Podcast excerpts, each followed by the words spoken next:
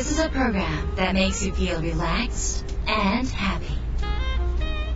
Now it's time to open. Wada Cafe.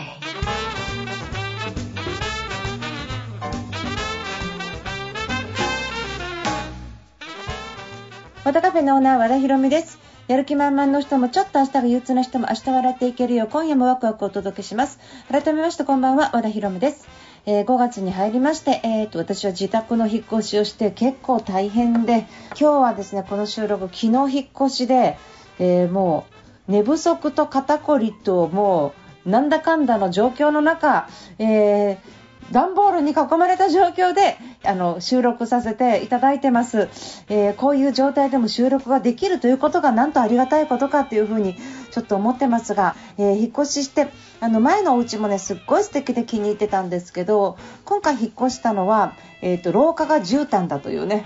で前は廊下がフローリングだったんだけど廊下とかこう絨毯になっているのは犬が歩きやすいんですね。なんだ犬のために引っ越しかみたいな、まあ、確かにみたいな。あとは日当たりが非常に良くなってるとかあと環境が非常に前よりもだいぶ静かとかそういういろんな理由があって引っ越しました。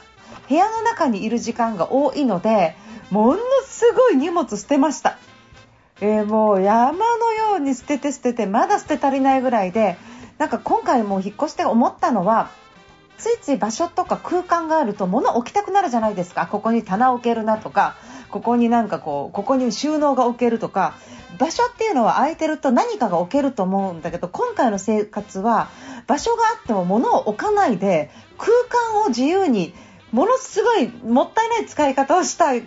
いう生活をちょっと目指してるんですね。空間をどうやって使えるか。そうすると物がやっぱり多いので今それをどうやって処分しようかとか結構捨てたんですけどね。まだこれからもどんどん捨て去りそうな予感です。今テレビを捨てようとしていますからね。テレビを捨てるっていうかすっごい大きいんですよテレビが。でテレビがあると壁一面が黒くなってしまうのでテレビをものすごく小さいものに変えるっていうねそういうことをやろうとしています。えー、ということでですね、えー、っと今日はあの私今ゴールデンウィーク非常に忙しいのは引っ越しもあるし、えー、山梨の方に行ったりもするんですが実は、えー、ゴールデンウィーク前に、えー、換気出版の、えー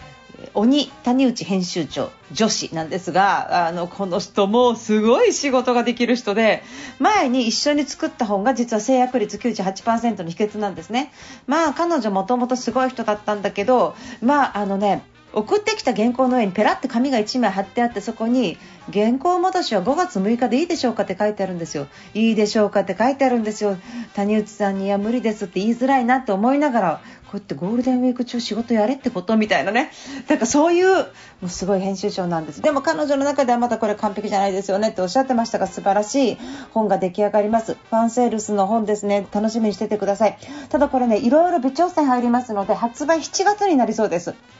なんで、まあえっと、6月、7月あたりから私のちょっとこう勢いがねバッとこう来るので今ちょっといろんな準備をねちょうどしている時になります。7月30日はですねおそらくファンセールスの出版記念公演が、えー、っとすごい古いあの建物本当にもう建物にいるだけでアートを感じる建築アートを感じる場所で、えー、出版記念公演もやる予定になってます、えー、これ1年ぐらい待たないと借りれない場所なんですけどたまたま空いて超ラッキーで借りれてますのでこの場所で建築の勉強したい人はぜひ来ていただければと思います。ただ募集はこれ、えー、7月入ってからになるかな、えー、和田ビジョンのメルマガ1番でお話ししますのでぜひそちらの方、えー、登録お願いいたします、ます。えということでですね今日は番組に届いた相談メールをご紹介します。和田博美の和田カフェどうぞ最後まで楽しんでってください。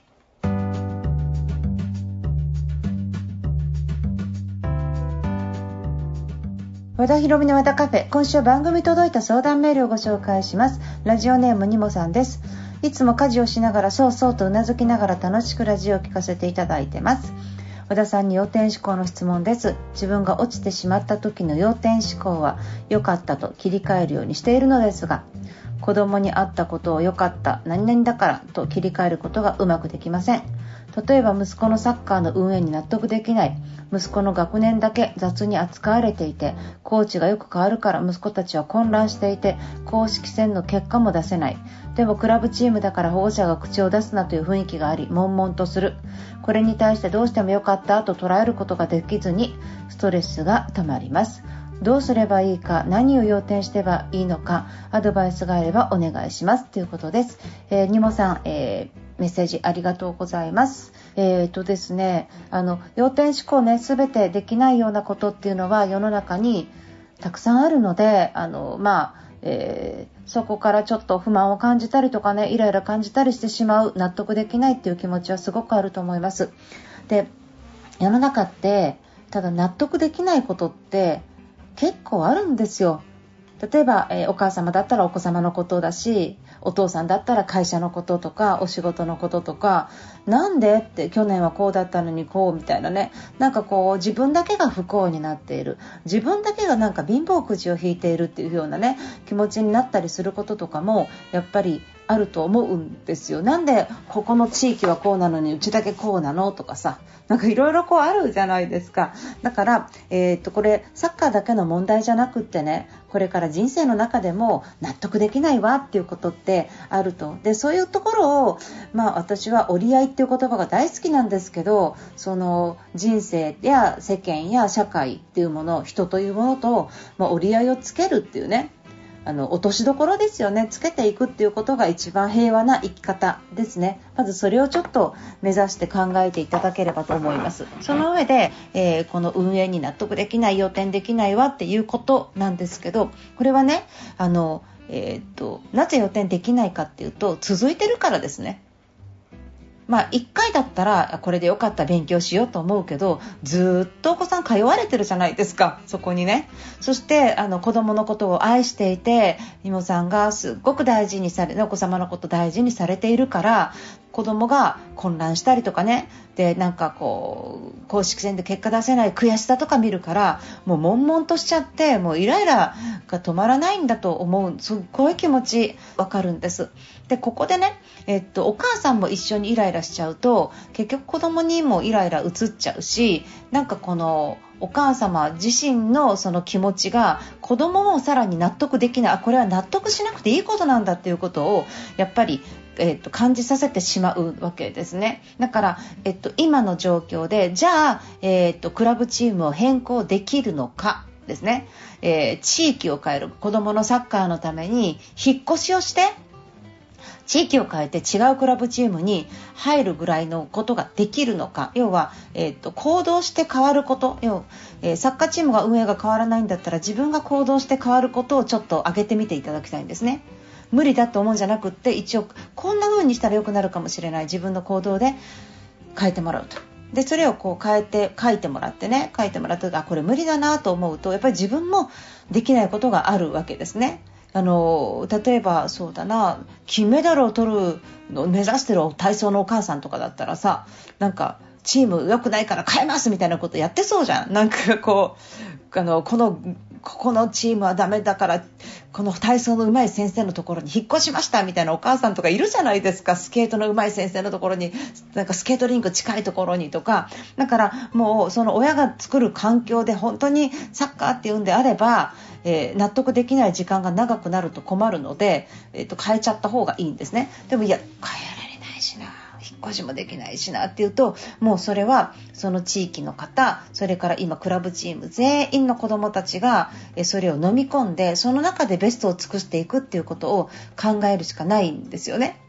でその中でこうじゃあ、えっと、子どもたち混乱しないようにするにはどうしたらいいのか。子どもたちだけの中でのチームの中での、えー、キャプテンはどういうふうに指導していけばいいのか。お母様とか親御さんたちが集まって、えー、皆さんで協力し合って、えー、何かできないだろうか、えコーチの人によく相談をしてそして、えっと例えばサポートで親御さんたちの中からサッカー経験者の人を出してきて何かまとめるようなことができないだろうか、えっと不満満とかイライラではなくって何かできることを考えていくっていうことが自分の中での行動ですよね。だから不満とかはじっとしてても相手が変わるの待ってても仕方がないので自分の中から変えられる方法はないかっていうのを書き出していく。その中で可能性があることすぐできることなんかを実際行動してみるっていうことが大事だなって思います。保護者が口出すなっていう雰囲気がありってことなんですけれども10人20人30人みんなで一緒になれば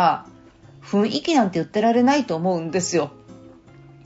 それ子供の将来がかかってますからね。だから要はどっちを大事にするかですね。口出すなって言われて嫌な顔されてもいやいやこれはちゃんと言っておかなきゃいけないだろうっていうことであればたくさんの人と一緒になってねここを改善していこうと口を出してるんじゃないんだと。改善する提案をしてるんだっていうことをちゃんと相手に伝えればいいんじゃないでしょうか。そうじゃない限り、え変わらないと思います。そして最終的に要点思考っていうのは一体何かっていうと今言ったことですよね。自分が変わる自分の行動が見えたと。もし最初からいいクラブチームだったらとても良かったんだけど自分で例えば親御さんをまとめたりとかね、えー、と何か意見の提案書を書いたりとかね。口を出すなっていう雰囲気があったとしても一応これだけは伝えておきたいっていうことを親御さんがクレームではなくって提案書として出すとかね。全てにおいて自分の経験値になってるわけですよね。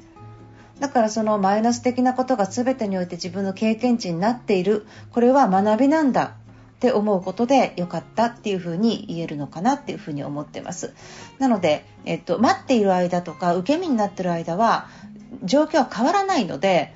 勉強になってよかったとかそれでも子供が生きててよかったとか健康でよかったっていうねそういうことなんだけど本当に状況を変えたければ自分から行動するとで結果が最初に変わんなかったとしても自分の中ではそういう行動してみたっていうことで、まあ、ここまでやってダメだったら仕方ないね変わろうかチームとかね納得できる方法がまた次に出てくると思うんですよ。でも何もしてなくて待ってるだとずっと納得できないのでそんな風に動いてみるっていうことが大事なんではないのかなっていう風に思います。なかなか難しいことをお伝えしたかもしれませんが、えーと、せっかくの機会なのでそして私としては解決に動いていただきたい動くってことですね。その動きは一体自分が何からやればいいのか茨の道かもしれません。岩がいっぱい落ちてるような道かもしれません。ただ何もしないよりも自分の中で納得自分の中でここまでやったっていうことが落ちてくるのではないのかなっていうふうに思います、えー、相手が変えるためには自分がまず動くことかな。とにかくそんな風に頑張ってくださいね。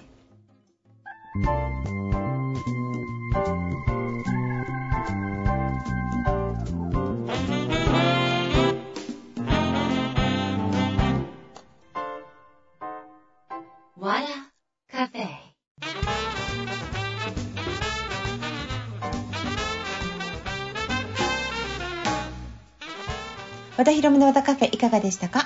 えっ、ー、と、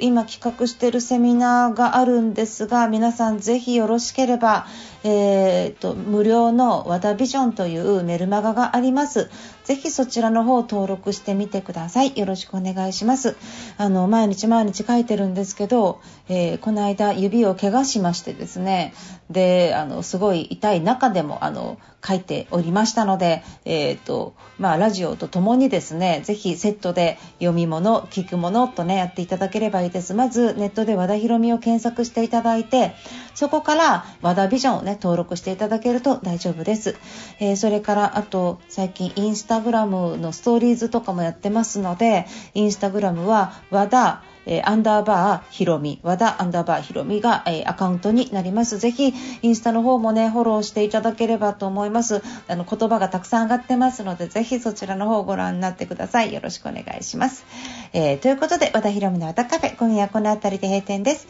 皆さんにとって来週も素敵な一週間になりますように、それから皆さんからの質問もどしどしお待ちしております。よろしくお願いします。お相手は和田ひろみでした。